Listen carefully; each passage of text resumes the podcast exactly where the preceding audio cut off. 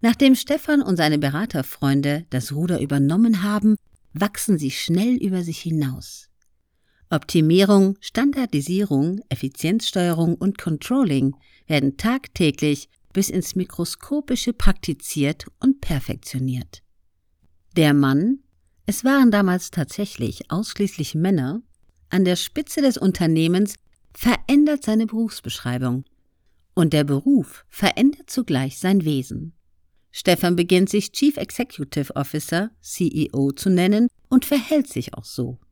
Ein Chef mit militärischem Rang, der knallhart Beschlüsse exekutiert. Der neue Titel auf der Visitenkarte verändert nicht nur den Status, sondern auch seinen Blick auf das tägliche Tun.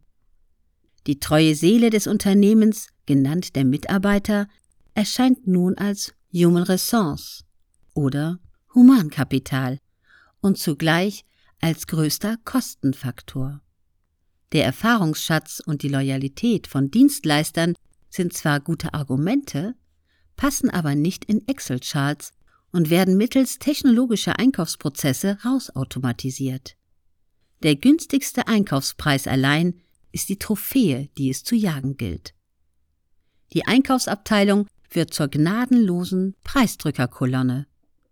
Globalisierung verlängert zwar die Lieferzeiten, aber billige Arbeitskraft und Just-in-Time-Lieferungen kompensieren das mit Leichtigkeit. Gewachsene Strukturen und Vertrauensverhältnisse gelten nicht mehr als Kapital, sondern als Bremse für Kostensenkungen.